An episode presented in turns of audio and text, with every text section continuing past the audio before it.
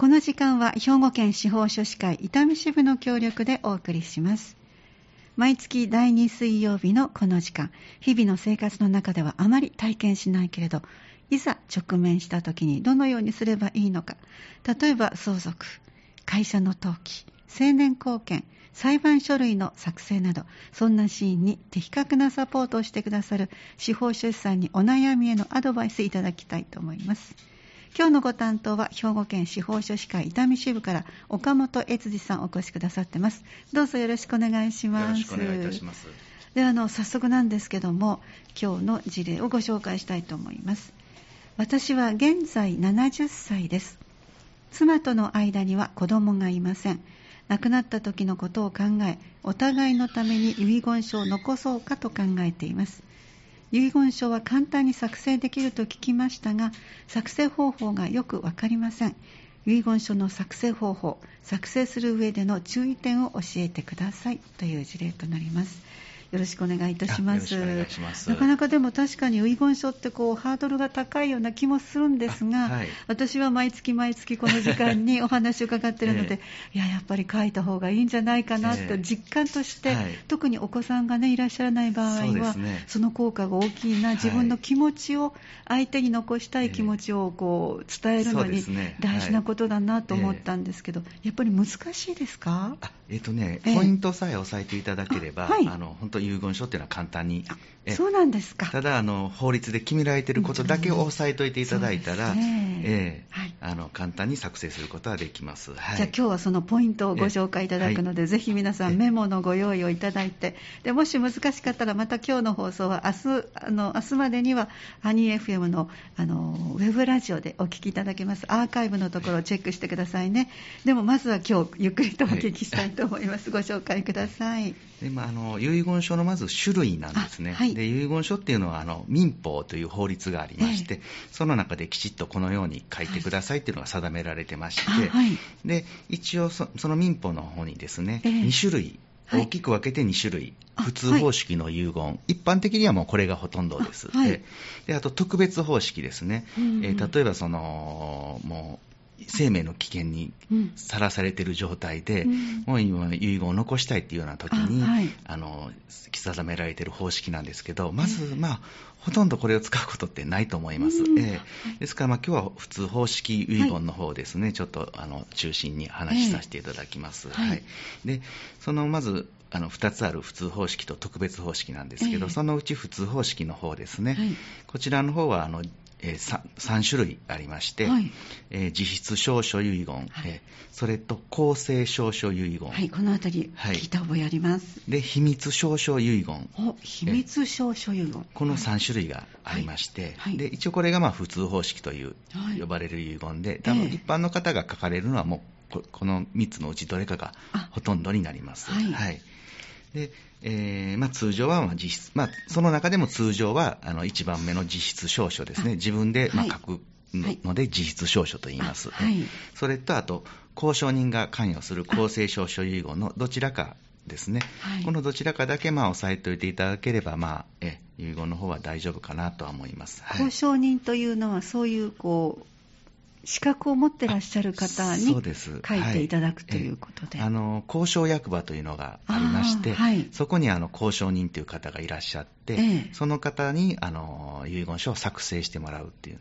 形です、はい、交渉役場というのはあまり聞き慣れないんですけど、そうですね、三田にもあるんですか？三田はね、なくてですね、え、一番近いところというと、えーと、伊丹かもしくは神戸。あはい、はいで例えば兵庫県にお住まいの方は、ええ、兵庫県内にある、えー、厚生省所役場の方ではあのお作りいただけますので、どこでもいいそうですね、兵庫県、あの一応あの、県ごとに管轄がありますので、はい、じゃあ、兵庫県内であれば、どこでもいい、そうですね。はい、三田に近いんだったら、伊丹か神戸伊丹か神戸が近いですね。そうですか、はい、そこにあのいらっしゃる方、出向いていってということですね。そうですね、出向いていって。あただね、あの私はしたことないんですが、はい、例えばもう本当寝たきりで動けない、あはい、あの体がもう動かせないような方は、えー、あの一応出向いていってくれて、あのいうあ出張してくださる。そうですね、それで作成していることも可能ということで。そうですか、はい、わ、かりました。で3つ目の秘密証書遺言。はいこちらの方ですね、こちらの方は、えー、まあ、今はもうあまりほとんど使われてないと思うんですけど、はい、一応、遺言書の内容を誰にも、うん、あのわからないようにする遺言ではい、で一応これも交渉役場の方に行って、ええ、で通常はあの公正証書の遺言の方は、え、あの交渉人の方に作成してもらうんですね、自分がこのような遺言を残したいということを交渉人に伝えて、はい、でそれを交渉人が文章にして文章にしてで遺言書を作成してくれる、はい、ですから中身はもちろん交渉人にも分かりますし、えー、で証人っていうのが2人いるんで。確か2人ね。そうです、はい、はい、でその証人証人にも分かるっていう形にはなります、えー、で秘密証書遺言っていうのは、えー、これあのご自身でまず遺言書を書くんですね。じゃあ実質証書と同じですね。作っていく段階は。ただね、はい、これねワープロワープロとかでもこれは大丈夫なんですよ。代筆とかでも。えそうなんこちらの方は。ただね、えーともし秘密証書遺言の、うん、あの体裁がなくてですね、うん、ダメな場合に自分で書いてたら、後で実質証書遺言として利用できることもあるんで、まあ、できるだけご自身で書く方がいいとは思うんですけど、はいええ、あの実質ではなくても大丈夫なんですね。はい、後ほどね、一つ一つは詳しくお伝えしますけど、はい、まずは今、概略ということで。でね、はい、あ、それで、結局はじゃあ実質証書と似てますけど、何が違うんですか、この秘密証書。これはね、えーと交渉役場の方に遺言書を作りましたよということだけを証明してもらうんですね。中身は教えませんけど、私、遺言書作りましたよということ。を、はいはい、だから封筒に入れて持っていって、えでそれにその風にあの遺言書、確かに遺言書あり作りましたよということを、え、交渉人がまず証明してくれるんですね、はい、ただそれだけなんですよ。そのメリットとしては、じゃあ、ご家族の方が、ええ、あのうちはどこかに残してるはずだけど、どうか聞いてみようかって言って、そうですね、聞いたら、はい、あ確か作ったと証明しましたっていう、はい、その事実はもらえるけど、中身は分からない。中身は分からない。でどこにあるかもわからない。そうですね、それはあの保管するのはご自身でされるんで、ですからそういうことをしたということはわかるんですけど、えーえー、じゃあ分かったとしても、その現物が出てこないと、何を書いたかわからない、もう封はされてますのでね。はい。でこれはもう公正証書とほぼ似たような感じで、証人もいりますしで、もちろん交渉人に対して費用もかかってきます。ですから、どちらかというと、あまり、はい、まあ、よほど秘密にしたいことがない限りは、まあ、メリットはないのかなという感じはしますけど。えー、そうですか。はいわかりました。その3種類の違いを今、はい、ちょっとざっとご紹介いただきました。はい、でもこれだけではなかなか自分では書ける、どうすればいいかのポイントがまだ分かってませんので、じゃあ、一つずつゆっくり教えていただけますか？すねはい、先ほど言いましたけど、まあ、今回ちょっと実質証書と公正証書の方でちょっとお話しさせていただこうかなと思います。一般的にはこの2つがもう、ほとんど用いられる方式ですので、でまず、えー、1番目の実質証書遺言ですね。えーこれはあのこの名の通りですね。遺言遺言者遺言する人がですね、はい、本人が全文全部文章ですね。内容、はい、え誰々に何を相続するというような文章を全部じ、えー、あの自分で書いて、はい、はい、であと日付、はい、氏名、はい、で捺印、はい、これが必要になります、はい、これがどれかでも書けてると、えー、もう遺言としては無効になってしまいますので、はい、書くものは何か制限されるんですか、ないです。鉛筆でも大丈夫なんですけど。鉛筆でもいいんですか？ただ後で鉛筆の場合ですと例えば改ざんされたりとかしますんで、うんあのできたらボールペンあの、消えないものでお願いします、はい。わかりました。とにかく全部自分で手書きをするということで、はい、わかりましたまあ、昔はもうすべて自分で書かないといけなかったんですけど、最近ちょっと法律が若干変わりまして、はい、あの財産目録え例えば財産たくさんある方なんかは、えー、あの一つ一つ手で書くの大変なんで、ん。例えばあの不動産の場合なんかは謄本をつけるとか、えー、そういうことも可能になってきます、はい、でもちろん何か財産目録的な形で、ワープロで打たれたような分でも、財産目録に財産に関しては OK です、はい、目録部分に関してはパソコンでも、はい、あのワープロで打っても大丈夫大丈夫です。でとあの不動産なんかは東本ですね、ホーム局で取る東本をつけても大丈夫です。はい。はいわかりました、えこのあたりをしっかりまずは押さえておけばいいですね。そうですねはい、はい、続いてはいかがでしょうか？はい、あとこちらの方ですね、自筆というだけのことありまして、えまず必ず自分で書いていただく。おっしゃってましたね。え、はい。で、あの添えてあの例えばちょっとまああの手が意識意思はね、すごいはっきりしてる方なんですけど、えーえー、ちょっとあの手が不自由で、若干ちょっと書けるんだけど、はい、ちょっと誰かにこう添え添え手を添えてもらってじゃないという方なんかは、添えてでも OK なんですけど、大丈夫なんですけど、はい、ただあの、よくあるのが、あのもう添えてした人が、もう自分の意思で書いてるような と見受けられるものは、まあ、後々無効とされる可能性がありますのでね。はいあそのあたりはいけるかもしれないけれども、ね、無効になる可能性もある、えー、例えばその、まあねえー、あまり、まあ、かなり医師がねあの、まあ、認知症の方とかの手を添えて文を書くとかね。そうはい。えー、そういったことはあのちょっと無効になる可能性は高いですよね。はい、はい、かりましたそれと、はい、代筆ですね、これはもう完全にダメです。ダメ。ですね。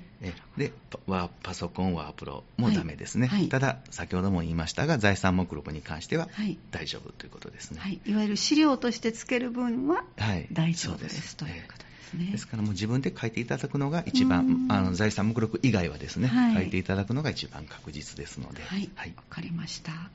そして、落とさないとあの落としたらいけない日付とありましたけど、ね、これは例えばどんな間違いがありそうですか？これはね、例えば、あの何年何月吉日とか、あ,、えー、あのいろいろ何かお祝い事の時にね具体的な日にちは書かないですね。で何年何月までとか。あ、えー、はいはい。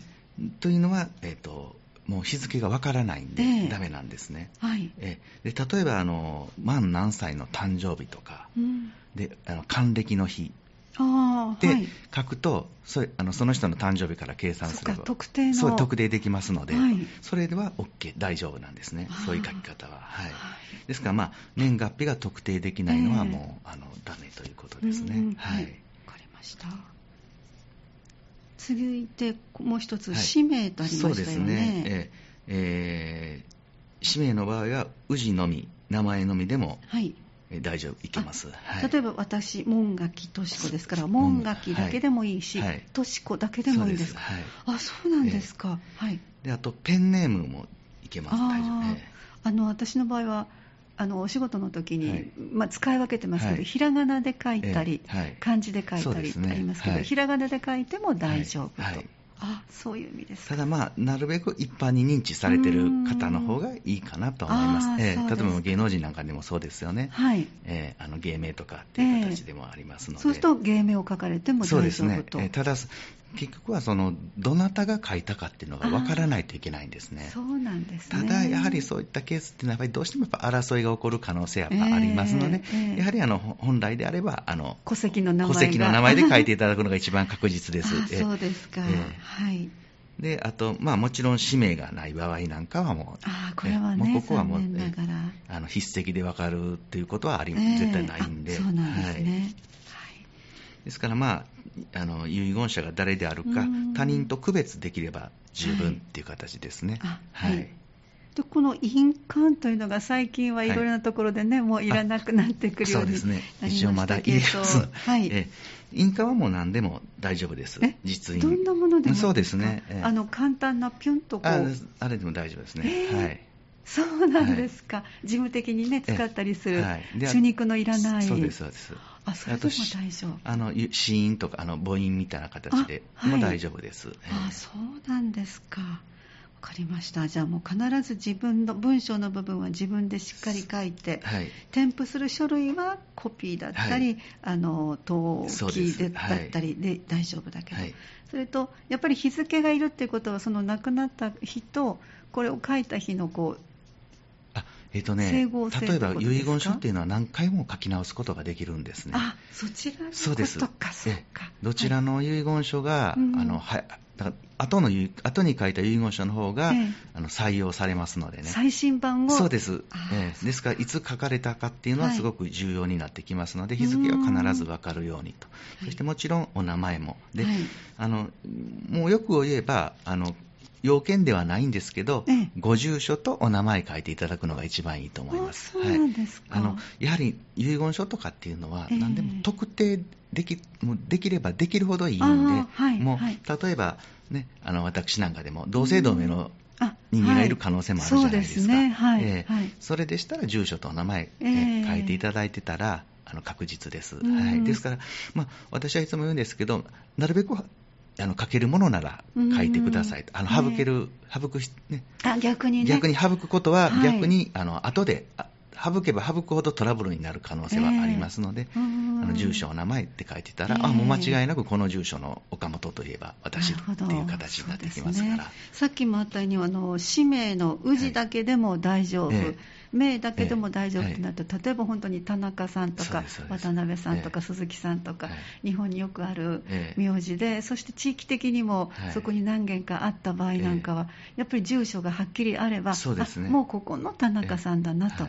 なるわけですね。後でまあね、残された方が悩む必要もないですし、すね、トラブあの揉め事になる必要もないので、まあ、あの書けるならもう、えー、まあ、見てみたら誰が読んでも分かる遺言書を書いていただくのが一番いいかと思います、はい、特に遺言書が必要だということは、あの皆さんがこう相談して分けるにはちょっと難しい、ね、あの環境があるから書いて残そうっていう方もあるので、はい。えー、とにかくご本人だともう、はい特定できる細かければ細かいほどということなんですね。わ、はい、かりました。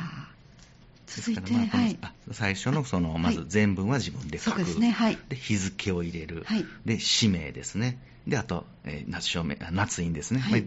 は必ずこの4つは必ず押さえておいていただいて、はい、であとは、まあな、これがだからもう方式的な部分ですね、はい、この方式に一つでも、あのはまらないと、もうその時点で遺言書としての機能は果たさなくなってしまいますので。はい、わかりました。書き方としての今はポイントをご紹介いただきました。ねはい、もう一点、えーはい、これも民法の方に法律にあるんですけど、はい、えっと、今回のケースなんか当てはまるとは思うんですけど、えー、1枚の遺言書で、あの連名で書くケ連名、えお互いに、お互いが死んだらお互いの財産を、死んだ時は、はい、そういう内容を書いて、2人で署名、捺印してしまうと、それは共同でして遺言書いたことになるんで、はい、ダメなんですね。共同はダメなんです。共同そうですね。ですから1枚の、1枚の紙で、はい、あの同一の書面でですね、うん、遺言をしてしまうと、あのそれはもう禁止されてますのでね。ですからもし夫婦でもお互いに亡くなったら、あの残してる方に全財産譲ると、ね、え。ー、あの相続させるっていう場合でもそれぞれ1枚ずつ同じ内容のことを書いて置いといてね、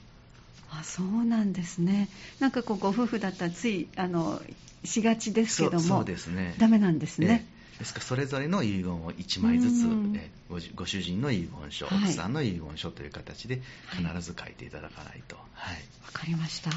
そしてそのように書いたことが、今度はどのように進んでまいりますか、でまあ、遺言書の方を書いていただいて、はい、でまあ、基本自筆証書ですので、でね、まあ、ご自身で保管していただきます。はい、はい、であえーまあ、今ですね、えー、えーとちょっと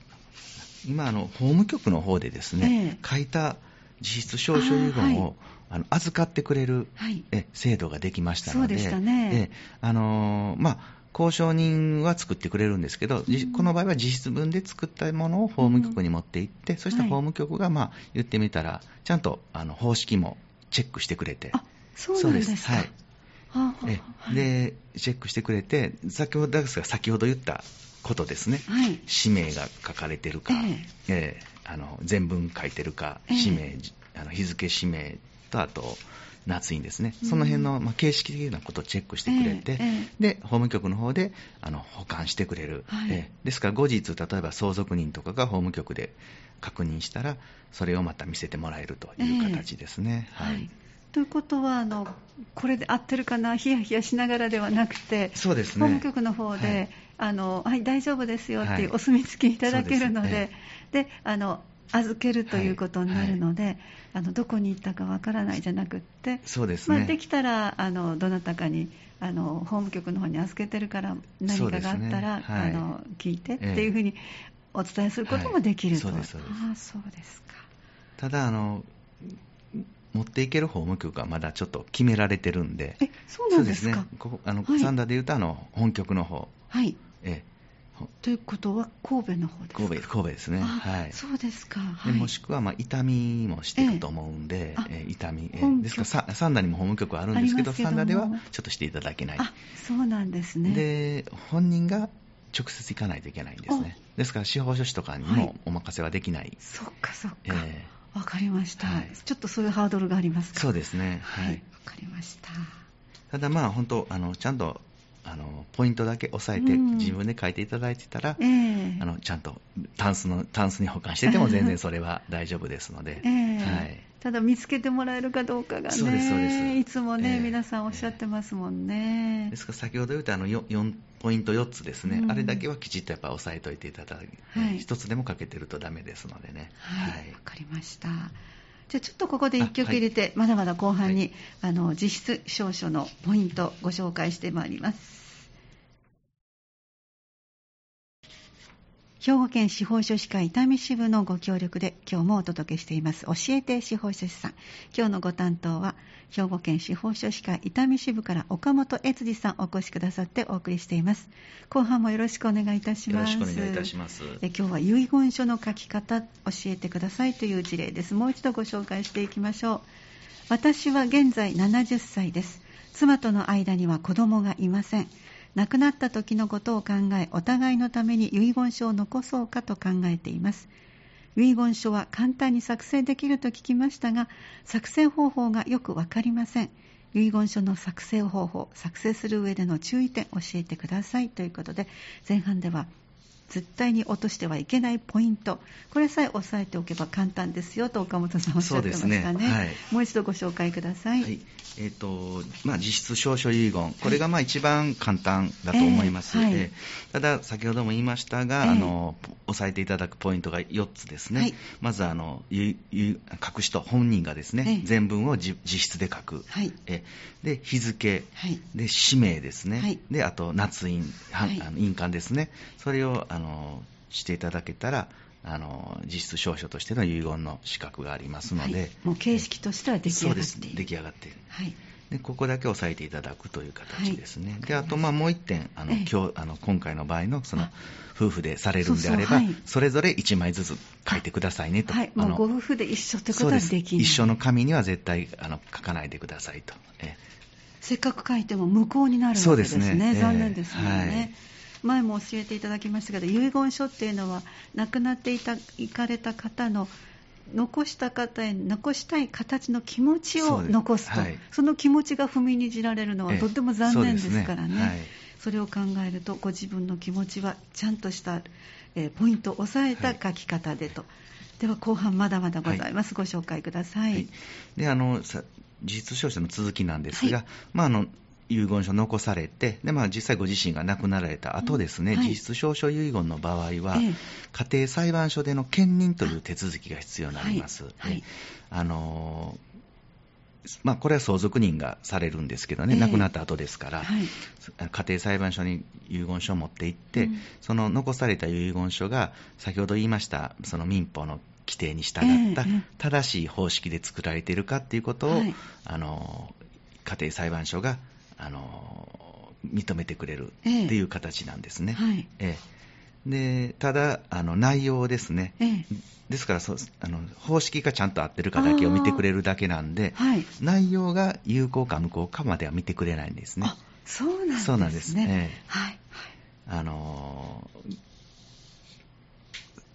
例えば、えー、書かれてる内容がちょっとよく意味がわからないんで、うん、この遺言書は使えませんよとかね、そういうことはまあ言ってくれなくて、ええ、ただちゃんとあの遺言書のあの規定に従民法の規定に従った遺言書の作成はされてますよ、え、そこまでだけなんです、ね、じゃあ、形式は整ってますから、どうぞというわけですそうです、そうです。はい。はい、ただ、これがないと、例えば、あの銀行とかで相続人が、あの預金を引き落とそうと思っても、その遺言書は使えなかったり、法務局で登記を入れようとしても、兼任を受けてなかったら、これダメですよと言われるんですね。はい、だから絶対に必要なことで、そその以降のあの不動産のやり取りとか、はい、預貯金のやり取りが引き出しも含めてできないっていうことで、はい、絶対に必要な、あの手続きなんですね、兼任というのは。はい、でただ、あの最近できた新しいあの制度なんですが、うん、法務局で、はい、えあのこの実質証書遺言をですね、えー、あの保管していただける制度がありますので、えーはい、これを利用すると、はい、まあ、同じようなことを預かってくれいただけるときに、法務局は全部チェックしてくれるんで、はい、後後亡くなった後に、えー、あの兼任っていうのが必要にあごめんなさい不要になってきます、うん、いらなくなってきますので、はい。まあ、この制度も利用されるのも一つの一つかなとは思います、はい、ただこれはあれですか？気持ちが変わって書き換えたって言ったらまた持っていけばいいんですか？そうですね。またそこであの取り下げてあれすればいいだけですので、はい、さっきおっしゃったようにこれはご自分で行かなきゃダメ、ね、そうです。ご自身で。はい。はい。わかりました。メリット、デメリット、ぜひ教えてください。そうですね、あの公正証書遺言に比べて、えまあ、比較的、まあ、紙があればいいんで、自分でもちろんね、ちょっと公正あの、法務局で扱ってもらう分には、はまあ、一応来て、まあ、この大きさの用紙で、あのこれぐらいで書いてくださいみたいな規定は一応あるんですけど、はい、まあ、基本的にはもう、あの実質証書遺言はもうご自身で手軽に書いていただけます、はい、はい、ですから費用が全くかかりません、はい、はい、預かってもらうときには法務局にはいくらかお支払いがいるんですか、いや、ちょっとごめんなさい。ちょっとすみません。はい、少し発生するかもしれないけども、はい。はい、そんなに大きな額ではない。はい、いえいえ、今ちょっと急に、あの、私自身が質問しましたので、すみません。デメリットはいかがでしょう、えーと、民法であの定め、先ほど言いました方式を満たしていなければ無効になります。はい、えー、そっかそっか。で後日、遺言書の、えー、効力に争いが起きる、例えば、まあ、その時に認知症だったんじゃないかとか、脅迫して無理やり書かしたんじゃないかなとか、はい、ですから、ご自身でね、一人で書かれることもあるんで、誰も見てないのでね、誰もの後日証明していただけないので、そういった可能性は出てきます。そうですか、はい、でもちろん保管保管適正にしてなければ、えー、あの発見されない場合例えば分からないところにこう隠しと、そうすると逆に今度相続人も見つけられないという形にはなります。えーはい、であと兼任手続きが必要になってきますね。はい、はい、であと、えー、遺言書の今度書きこれ内容的なことなんですけどね、えあの遺言の書き方によって、ちょっと手続きが特に相続登記なんかは変わってくるケースが多いです。そうですか。えーですからあの、相続人ですね。あの、本来の相続人に対して遺言を残す場合は、もう相続させるという文言を書いていただきたいんですね。え例えば、息子さんとか、娘、はい、あのお子さんとか、ええ、ご主人さんはもう、そ基本相続人なんでね、えその方たちに相続人、ご自身の相続権を持っている方に対して相続されるは相続させるに、なんですね。はい。えで例えば全くの他人さん、うん、お世話になったそうですね、相続人ではない方に、はい、えー、遺言書を残すときは、遺贈と言いまして、ええ言葉がちょっと違って違ってきます、はい、はい、でまああのね、第三者ですね。その、相続人じゃない方に遺贈させるという文言は全然いいんですけど、ええ、もちろんあの相続人の方にもね、はい、遺贈させるという文言は書いてもいいんですけど、はい、い。いんですけど、それを書くと、え、あの特にあの不動産の登記申請の時なんかは、相続させるって書いてたら、相続人が1人で単独で相続登記ができて、はい、簡単にできるんですけど、はい、遺贈させると書いてしまうと、うん、あのもらえない相続人全員のハンコがいるんですよ。へえ。手続き的な。ですえ。ー、ですから、うん。そうなってくると、まあ、他の相続人の協力が必要となりますのでね、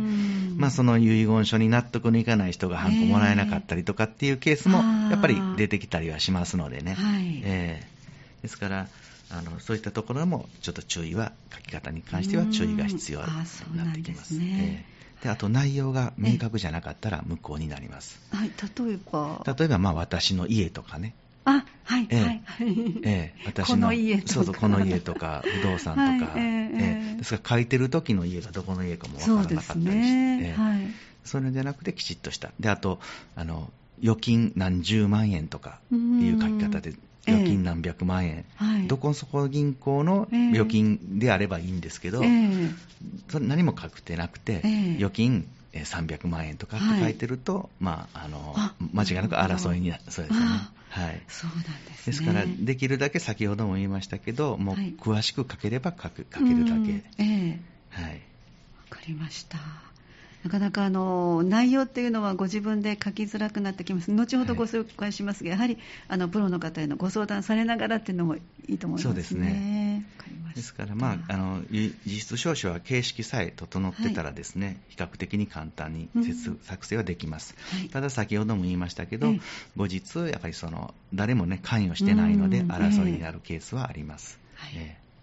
そしてもう一つおっしゃってくださった、公正証書遺言ですね。まああのー、どちらかというとこちらの方がね、確実だとは思います。はい、えあの交渉人がの面前でですね、ええ、あの自分が遺言の内容をですね、え、まああの口頭で言われてお話をしていけば。そそれを交渉人が作成する、はい、実際はもうあのまあ、遺言を作成する日は決まってるんで決めるんですけど、はい、そのそれより前段階で交渉人とちゃんと打ち合わせして、ええ、こういう遺言を残しますということはもう事前に連絡伝えといて、実際もうその日はもう作った遺言書が作ってくれてるんでもうすでに。それに、まあ、証人も含めて皆さんで署名捺印するというような形になってきます。ただそこまでの、まあ、ちょっと打ち合わせがちょっと手間はかかるかなという感じはします。じゃあこれもやっぱりメリット、デメリットを教えていただけますか？そうですね、メリットはもう形式に関して無効になることはもう絶対プロがね、作ってくださいますので、言ってみたら法律家が関わってますので。ね。はい、はい。で内容に関しても交渉人が関与しますので、はい、あ例えば、まあ、ちょっとあの内容的にこれは無理だなと思うんでしたら、うん、アドバイスもしていただけますし、各段階でそうです、ですから無効に法律法的に無効になる可能性はかなり低いと思います。はい、はい、それとあと先ほども言いましたけどあの自分で書く必要はありません。そか。え、はい、あのまあ、交渉人に伝えるために下書きみたいなのはこうファックスで送ったりはしたりはしますけど、まあ、最終的にきちっとした遺言書を書いていただけるのは交渉人が作成します。はい、え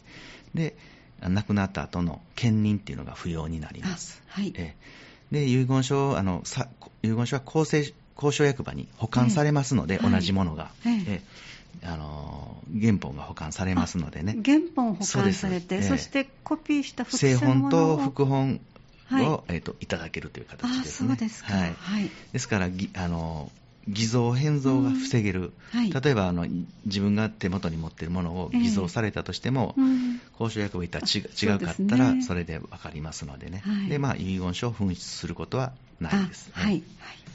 でデメリットですね、えー、まあ、費用がかかります、ここそうですね、費用もね、大してやっぱりかからないんですよね、例えば、うん、あの例えば何十億とか持ってとか持ってても、それでも何十万円とか、それぐらいのレベルなんで、そうなんですか、はい。えー、ですから、意外と、あの、はい、そんなに。つまり、その財産の額によって、そうです、そうです、変わってきます。費用が変わってくる、えーはい、ああ、そうなん、ね、だから1億円ぐらいでしたら、1億とかの財産ぐらいでしたら数、数万円ぐらいで、あはい。えー、意外と。からもうゼロをいっぱい取っていく、庶民の場合だったら、大体想像できるという、えー、ああ、そうですか。まあ、場所がね、交渉役場までっていうことで、ちょっと、ね、あのすぐに動けないところはありますけども、ね。はい、費用面ではかかると言われても、法外な、はい、あのものすごく用意をしなきゃいけないということではない。であと、まあ、ただ時間が、まあ、かかりますね、打ち合わせが、はい、あそうかそうか、はい、あの事前にやっぱり交渉人といきなりこう行って作ってはできないんで、うん、一応電話をして、はい、でまあ、日にちを決めて、それまでに、まあ、打ち合わせして、交渉人がまあ作成する上で必要な情報ですね、はいはい、打ち合わせするという形にはなります。これもやはりご本人が行かなきゃいけないんですか？これはね、まあ、代理人でも行こうと思ったら可能は可能です。はい、そうなんですか。えということは、そのご本人の気持ちだというのは、どうやったら、まあ、例えば弁護士さんなんかはよく代理人になったりされますよね。あそっかそっか、そのような、あのそうです、そうです。はい。立場のちゃんとはっきりした方、ということで、そう。基本はもうご本人様が言っていただく形になります。はい。であと証人、えっと、あと証人が2人必要になります。おっしゃってましたね。はい。えあのー、これはね、あの慣れる人も決まってまして、ええ、慣れない人がですね、はい、まず未成年の方ですね。はい、はい、で、あと、推定相続人。自分が、まあ、例えば、えー、男性の方であれば、まあ、奥さんとか、うん、お子さんとかっていうのは、はい、一応相続人になる方、はい、ご自身が亡くなった時に相続人になるんで、うん、一応推定相続人という呼び方するんですね、生きてる間ですからね、はい、えあの相続人になるであろう人はなれ、まず証人にはなれません。え。であと遺言書に書かれている財産をもらう人ですね、はい、例えば推定相続人はもちろんなれないですけど、例えば第三者、例えばあのお友達にね、そうですね、あげたいとかってなった時、そういった方もあのもらえる、あの遺言書であの財産をもらう人はもらあのなれないですね、はい、であと、これらの人の配偶者ですね、はい、はい、であと直系血直系の血族、例えば直系ってまあ上で言うと親、お父さん、お母さん、おじいちゃん、おばあちゃん、下で言うと子供、孫、ひ孫みたいな形で、そういった人はなれない。であとあとね、あの交渉人の配偶者、交渉人も関与しますので、交渉人の配偶者もなれなくて、はい、で、えー、四親と、あ、ごめんなさい、四親等内内の親族ですね。はい、交渉。で、あと、交渉人の初期及び使用人、えー、交渉人のまあ関係者ですね、はい、はなれないっていう、ね、え。ーであとはまあ誰であっても多分お友達だったらなれますし、はい。えーあのまあ、これ以外の人でしたら誰がなっていただいてもいいです、うん、これは承認というのは自分が誰かに依頼しなきゃいけないんですか、えっとね、できたらそれするんですけどできない場合はあの、まあ、交渉人が準備してくれるケースが、はい、あのちょっと証人見当たらないんですけどというと、まあ、例えば交渉人の知り合いがね、あのまあだまあ、我々もたまに頼まれるときとか、えはい、あのあります。でその時はやっぱりあの交渉人の費用とは別に、商人に対しての,、えあの費用が。お友達だったらもしかしたらもうお食事でそうですそうです、ありますけども、はい、あそうですか。依頼した場合にあの交渉人の方にお願いしたら、ね、費用が発生する可能性があるかりました、まあ、ただ本当に今はあの一つの方法として教えていただいてあの相続というのはそれぞれのお家によって全部ありますから、ぜひご自分のお家はどうかなというご相談、ね、無料相談をね、はい、していただいてます、えー、キッピーモールの6階で毎月第1、第3水曜日そして第2、第4土曜日という形で作ってらっしゃいますが今回は7月20日の水曜日夕方5時30分から夜7時、7時までということです。暮らしのお悩み困りごと気軽にご相談いただきたいと思います。そしてお問い合わせは兵庫県司法書士会総合相談センターの方でも受けていただけます。電話番号が078-341-2755 078-341-2755です。え今日は教えて司法書士さん兵庫県司法書士会伊丹支部から岡本悦司さんお越しくださいました。どうもありがとうございました。ありがとうございました。本日の放送、明日までにハニー FM のホームページ、ウェブラジオのアーカイブにアップされます。スマホ、パソコンでいつでも、どこでもお聞きいただけます。次回は8月10日にお送りします。来月もぜひお聞きください。この時間は兵庫県司法書士会伊丹支部の協力でお送りしました。